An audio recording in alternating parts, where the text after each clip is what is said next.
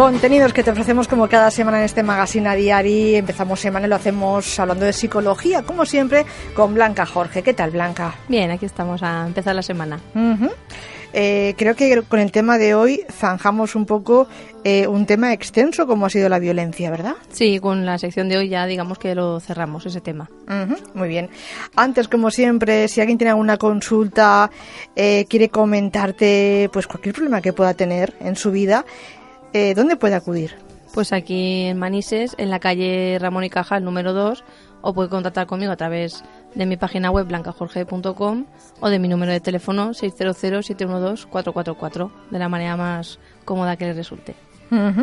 Lo hemos dicho alguna que otra ocasión, que también si no se pueden desplazar a Manises tienes la opción de hacer vía Skype, ¿no? Una comunicación también. Sí, sesiones online a través de la herramienta Skype, sí.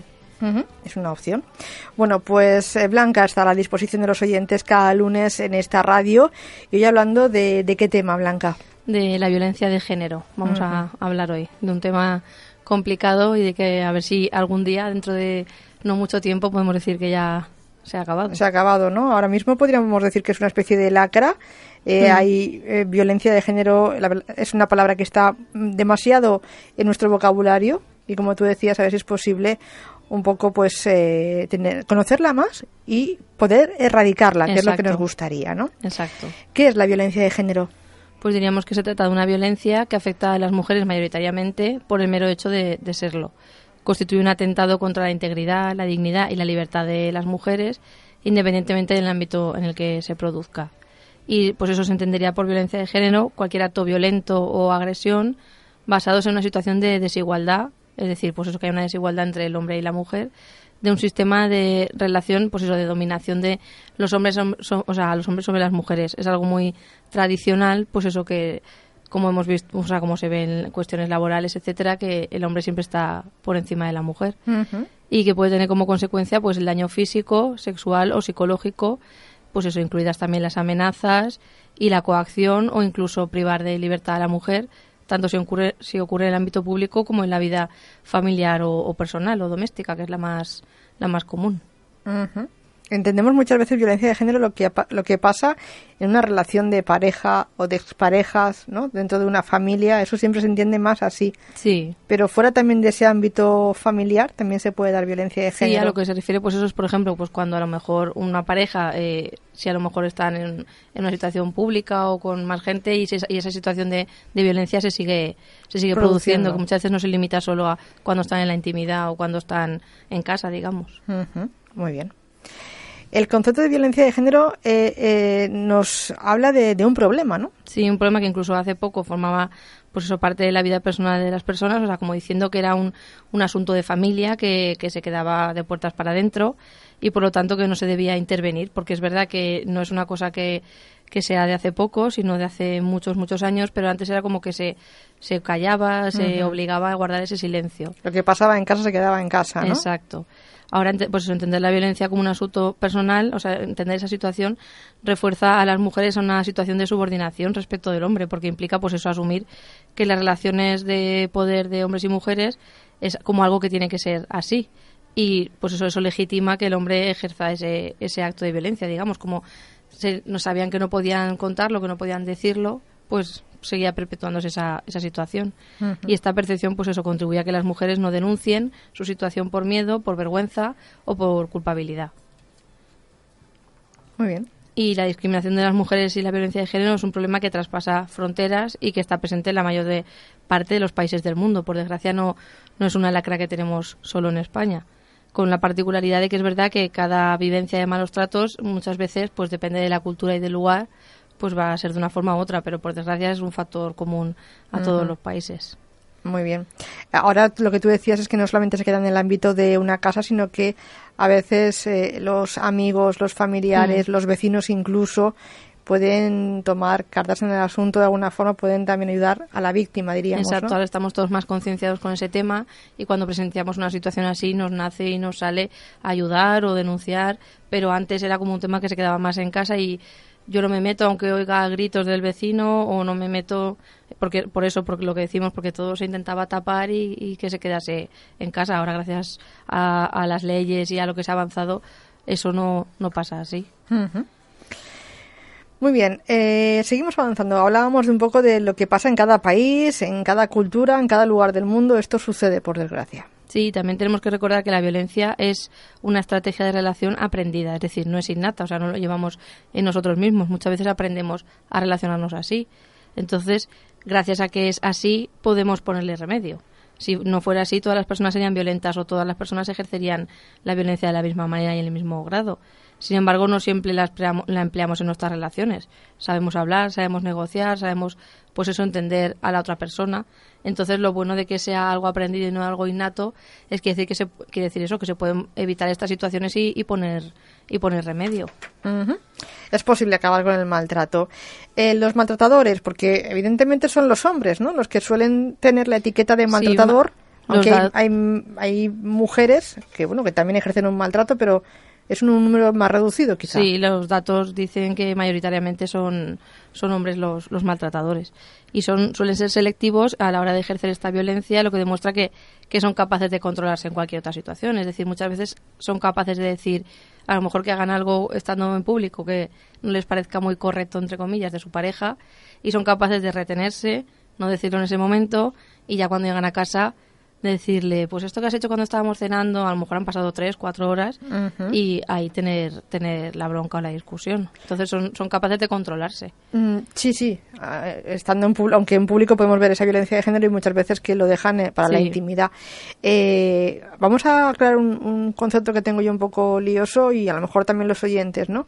Cuando hablamos de violencia de género, eh, claro, porque tal los casos como hemos visto últimamente, eh, los niños también son víctimas del maltrato, de la violencia de género. Sí, claro, serían víctimas porque han presenciado esas situaciones.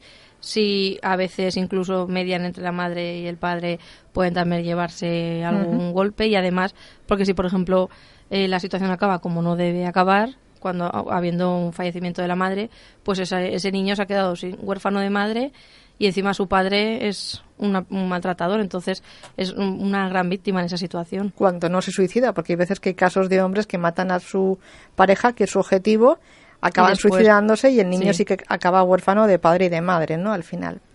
Pero, por ejemplo, el otro día en las noticias conocíamos un caso en Valencia de una mujer que maltra bueno que se había demostrado que maltrataba a sus hijas porque sus hijas aparecían con, con ciertas, ciertos moratones en clase, en el colegio lo detectaron y a partir de ahí se tramitó la denuncia y hay una denuncia de una mujer que maltrataba a sus hijas. ¿Sería un maltrato o sería también, sería también violencia de género? Sería un maltrato. No, sería un maltrato. eso en el Código Penal sí que está tipificado. Creo que es pues eh, filio parental o algo así, pero sería no entraría dentro de la violencia de género. Aunque pase en una casa, es aunque, decir, aunque esté dentro de un núcleo sería, familiar. sería violencia doméstica, pero no de género. Mm. Podemos llegar a confundir estos términos, ¿no? Porque muchas veces se da dentro del núcleo familiar, mm. pero es una violencia entre padres e hijos, entre la pareja, entre el resto de la familia, es un poco complicado. Bueno, hemos hecho la aclaración, que creo que ha venido bien, y seguimos hablando de esta situación de hoy. Sí, sean cuales sean las formas en las que se manifiesta este maltrato, siempre se busca el mismo objetivo, que es erosionar la autoestima de, la mujer con el fin de que el agresor aumente su grado de poder y control sobre ella. Es decir, cada vez esa persona se va sintiendo más humillada, más culpable, eh, menos capaz de todo, más insegura, entonces el otro más poder tiene. O sea, ese es el fin principal de ese maltrato y hay muchas formas de violencia contra las mujeres y hoy vamos a ver unas, unas cuantas. Por ejemplo, una que es muy visible, que es la violencia física, es la que primero se detecta porque deja huella. Exacto. Es la que incluye cualquier acto de fuerza contra el cuerpo de la mujer con el resultado de producir una lesión física o un daño, pues eso, golpes, quemaduras, eh, tirones de pelo, empujones, lanzamientos de objetos, bueno, un sinfín. Y es el maltrato físico más evidente y el más fácil de demostrar Aún así, muchas veces no es preciso que requiera atención médica o que tenga efectos visibles en el cuerpo.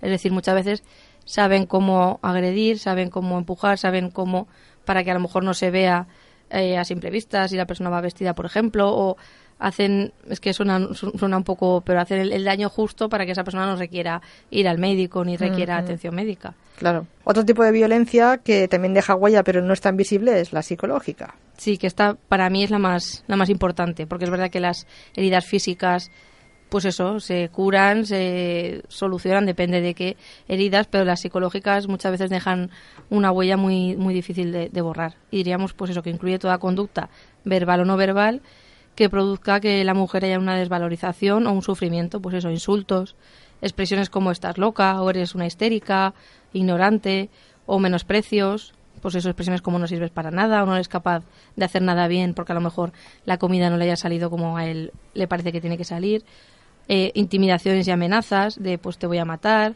o te voy a tirar de casa o te voy a quitar a los niños, que es un, recurso o una frase que dicen mucho, también abusar de la autoridad, eh, revisar el correo, revisar el móvil, etcétera, y faltar de respeto también. Eh, o exigir obediencia, entre comillas, es decir, pues por ejemplo, muchas veces en estas situaciones no quieren que la mujer trabaje fuera de casa, quieren que, se, que esté todo el día en casa, digamos, para poder controlarla mejor. Y también muchas veces pues utilizar a los hijos, a las hijas, culpabilizar también de todo lo que ocurre en casa a la mujer, pues a lo mejor si cualquier cosa sale mal en casa, echarle la culpa de todo a la mujer, eh, mostrar también muchos celos y muchas veces este maltrato psíquico es el más difícil de detectar porque claro no no podemos verlo a simple vista dado que sus manifestaciones pueden adquirir por su gran sutileza. Así que a lo mejor podemos ver que la persona está cada vez más triste o más decaída y no obstante sí que es verdad que su persistencia en el tiempo deteriora gravemente la estabilidad emocional destruyendo la autoestima y la personalidad de la mujer porque pues eso llegan, llegan a sentirse culpables a creer que ellas lo provocan o que ellas eh, tienen parte de culpa en la situación. Entonces es muy, es muy complicado esta violencia psicológica. Luego hablaremos de cómo superarla, ¿eh? porque seguro que se puede superar con mucho tiempo, es decir, con un tiempo considerable, pero se puede superar. Hay más tipos, ¿no? Sí, también hablamos de la violencia sexual, que incluye cualquier acto de naturaleza sexual que fuerce el agresor a, y no sea consentida por parte de, de la mujer y que abarca la imposición mediante la fuerza o la intimidación de relaciones sexuales no consentidas y el abuso sexual con independencia de que el agresor guarde una relación conyugal con la pareja. Es decir, si, si obliga a su mujer a tener relaciones sexuales, si ella en algún momento ha dicho que no, o porque han tenido una discusión o no, y le obliga, es otro tipo de, violencia. Muy bien. Eh, también puede existir un tipo de acoso sexual. Sí, que eso sería incluir, o sea, incluye aquellas conductas que consisten en la solicitud de favores de naturaleza sexual, es decir, para él o para una tercera persona, en las que el sujeto, eh, digamos que se, se, apoya en esa situación de superioridad laboral o en este caso superioridad conyugal con el anuncio, pues eso, es como decir, mm, como que está ofreciendo a su mujer a otra persona, digamos, y como lo que decíamos antes también, formaría parte de estas amenazas, de esta superioridad, de este supuesto poder o estatus de, de poder. Muy bien. Eh, la economía familiar pues puede marcar mucho una situación, ¿no? Y también es una especie de arma que un maltratador puede utilizar, la violencia económica. Sí, incluye pues eso, la privación intencionada y no justificada legalmente, es decir, no ha justificado ningún juez que esa persona tiene ningún problema para que no pueda administrar su, su dinero de recursos para el bienestar físico o psicológico de la mujer y de sus hijos, de la discriminación a la hora de tener recursos, pues por ejemplo, decirle, pues te voy a dar todos los días dos euros para que pases el día, por ejemplo. Y solo te, o sea, y controlar él solo el dinero, no dejarle que saque dinero del banco, no dejarle que tenga dinero. Y es, pues es una manera de controlar, de saber en qué gasta, en qué no gasta, de hacer que ella esté sumisa y se lo tenga que pedir. Es pues eso, otro tipo de, de, violencia que también es, por desgracia, muy, muy común. Sí, porque hablábamos antes que el maltratador eh, pues va a intentar que su pareja pues no trabaje y no tenga independencia económica, ¿no? Claro, para tenerla más, más controlada y más sometida, mm, digamos. Llegamos a este tipo también de violencia económica, ya que la persona no puede tener su independencia económica y depende del maltratador económicamente. Eh, nos interesa mucho también saber cómo repercute ¿no? el maltrato en la salud de, la mujer que, que la padece. Pues cuando frente pues eso, a los repetitivos episodios de violencia y considerando que la situación no va a cambiar, muchas veces la mujer adopta una actitud pasiva por miedo y para evitar que se produzca una nueva agresión, incluso también pues eso para evitar que pase muchas veces algo a sus hijos, incluso las agresiones vayan a más y hace pues eso que digamos que es el síndrome de la mujer maltratada. Es decir ellas es como que dicen bueno esto es lo que hay no lo puedo cambiar para evitar que las agresiones vayan a más y que les pase algo a mis hijos pues me tengo que quedar como estoy y como que se bloquean y se vuelven pasivas y la experiencia de maltrato provoca un alto nivel de ansiedad alteraciones psicosomáticas, también sentimientos depresivos, disfunciones sexuales, conductas adictivas muchas veces, muchas veces eh, a lo mejor pueden utilizar cualquier sustancia para, para intentar llevar mejor esa situación. Y pues, por ejemplo, si hablamos de, de amas de casa que están en contacto con, o sea, estar en casa y sin control, digamos, sin contacto con el alcohol, pues muchas veces pueden utilizar eso como una medida de escape. Y también dificultades en las relaciones personales, es decir, llegan a no saber cómo relacionarse con, con la gente, porque como por ejemplo cuando salen a relacionarse con amigos, tienen que estar controladas por no decir algo que a él le siente mal, por no mirar a alguien que a él le siente mal, por al final acaban por no interactuar casi y entonces esas habilidades sociales las van las van perdiendo. Y ahí se han hecho estudios y equiparan los efectos de una mujer maltratada con el trastorno del estrés postraumático que el trastorno del estrés postraumático es lo que sufren, por ejemplo, los soldados cuando van a la guerra, cuando van a situaciones de, conflicto, y los síntomas y las características en, en los dos casos muchas veces son, son muy, muy similares, porque es pues, es una situación de estrés continuada, de miedo, de control. ¿Cómo podemos un poco saber que, que se está un poco recuperando, que esto avanza? Sí, pues por ejemplo, eh, tienen muchas veces síntomas de, de reexperimentación de la situación vivida.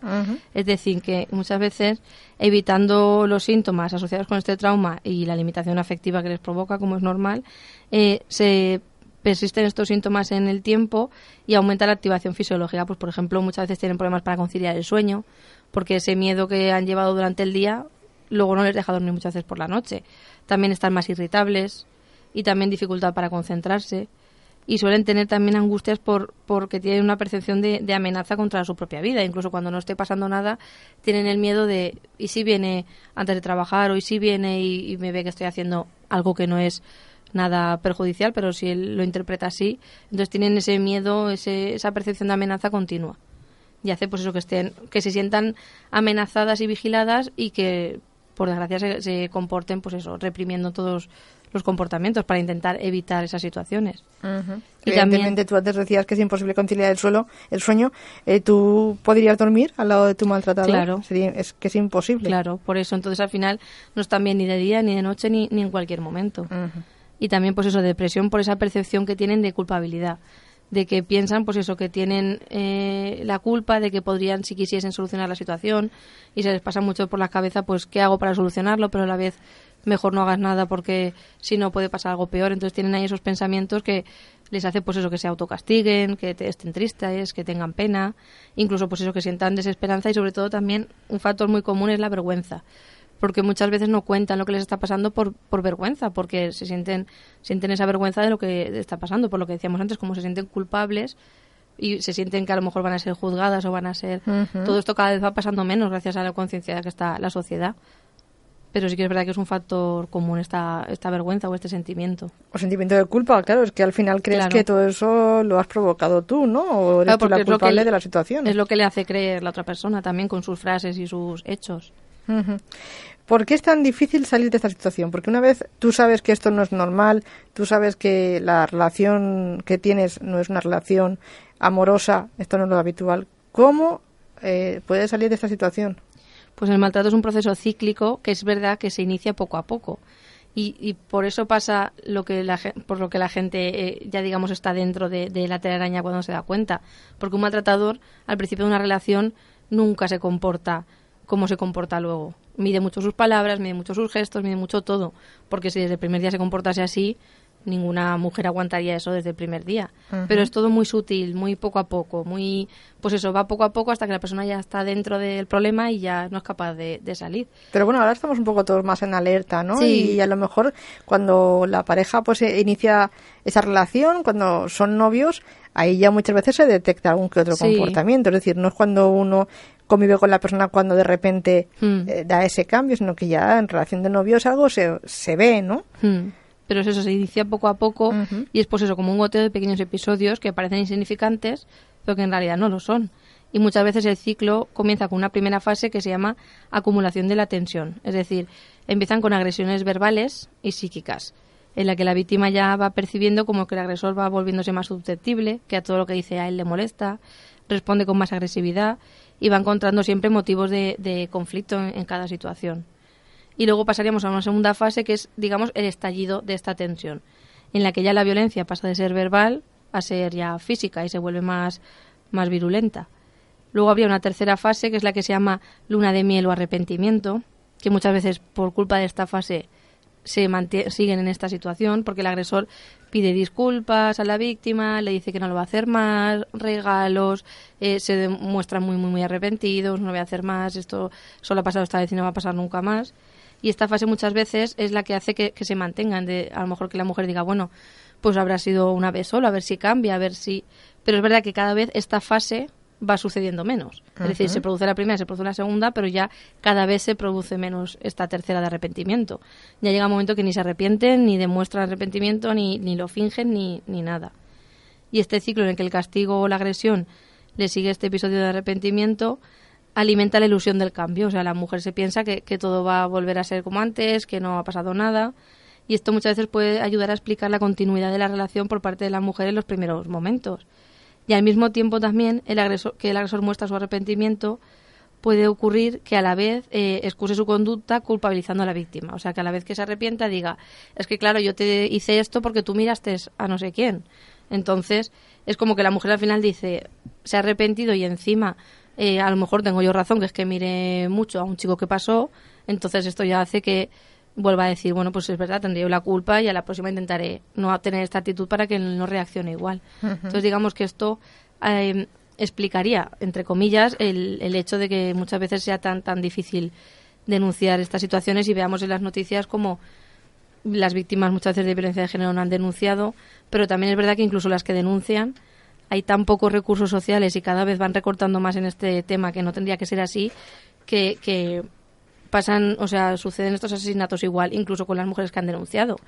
Que eso también, las mujeres que están viendo la tele, están viendo las noticias y ven el titular de una mujer que había denunciado también ha sido asesinada, no les ayuda a decir voy a denunciar y voy a, tomar medidas. Porque le puede pasar a ella, ¿no? Exacto.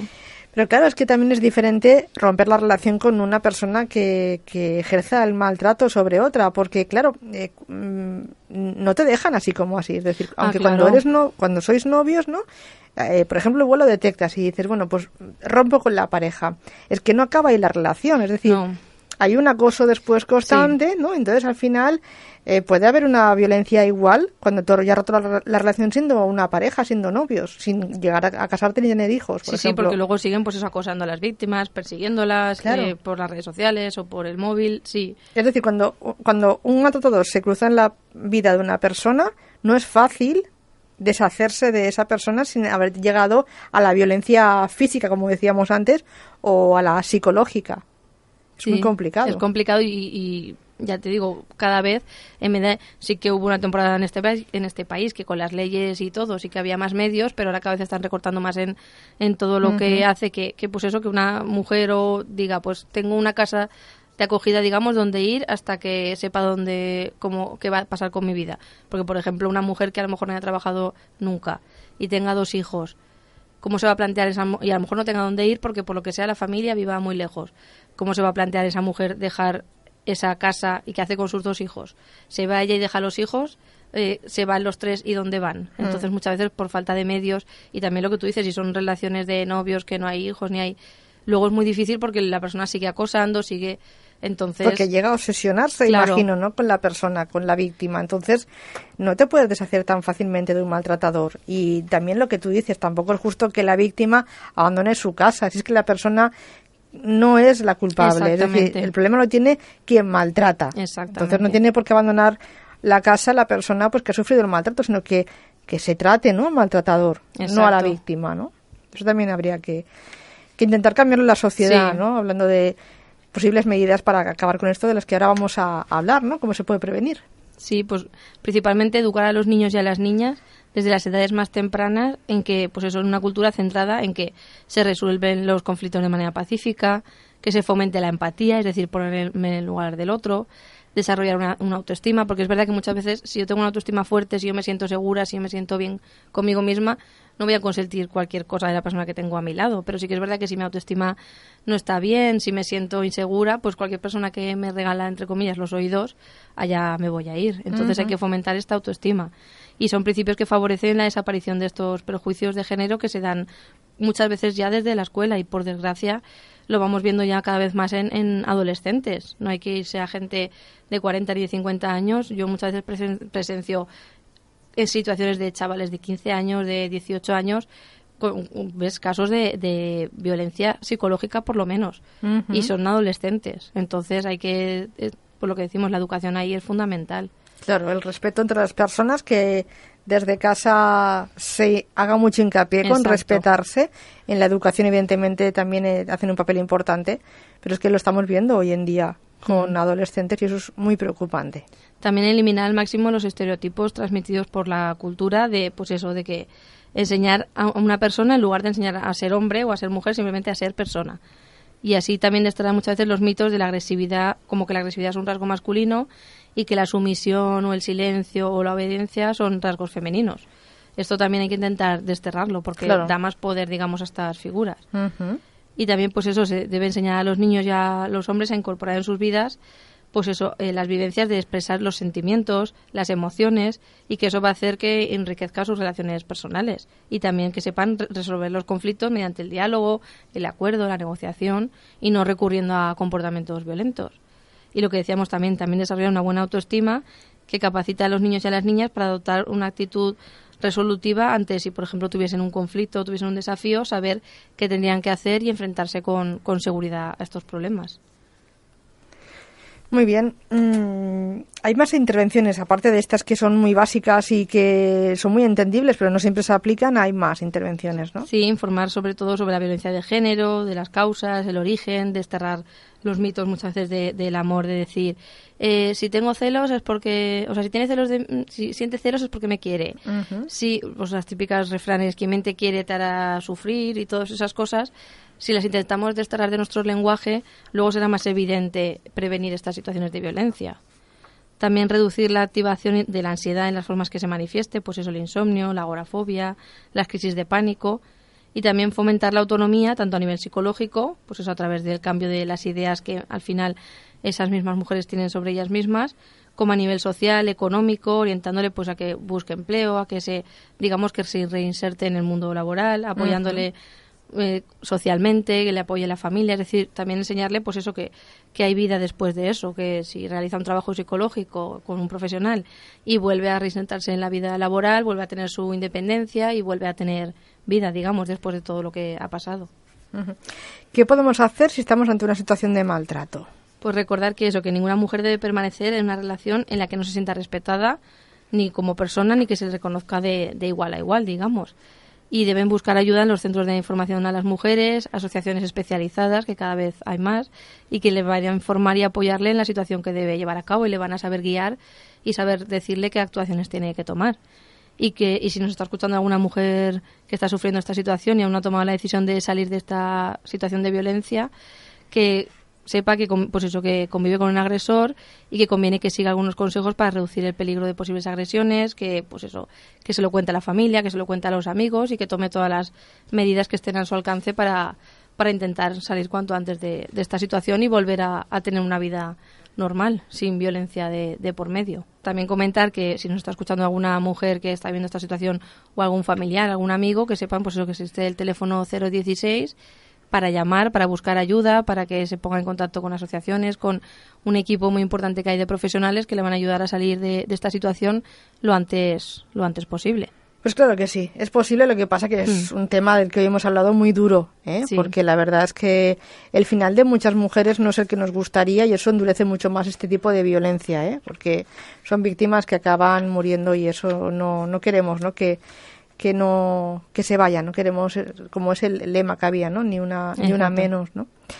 Em, eh, nos hemos dado cuenta en estas semanas hablando de violencia, pues que tenemos una sociedad muy violenta, la verdad. ¿eh? Desde cuando hablábamos de del acoso escolar, los niños a veces eh, padecen la violencia entre compañeros de clase, la violencia en el trabajo, también entre compañeros de trabajo, hay veces que también aparece violencia y ahora en lo que es el núcleo familiar, ¿no? La pareja también ahí hay violencia y la verdad es que hay demasiada violencia en nuestra sociedad. Sí, por desgracia el ser humano muchas veces tiene una parte muy muy pues eso muy oscura y lo que tenemos que intentar es eso, prevenir esas situaciones y cuando las detectamos cuanto antes poner remedio por el remedio tanto para la víctima como para que no se repitan estas situaciones e intentar poco a poco ser una sociedad más civilizada, más respetuosa, más, pues eso, con más empatía que comentábamos antes y entender al otro y respetar opiniones diferentes y respetar al diferente, al igual y respetar a, todo el mundo.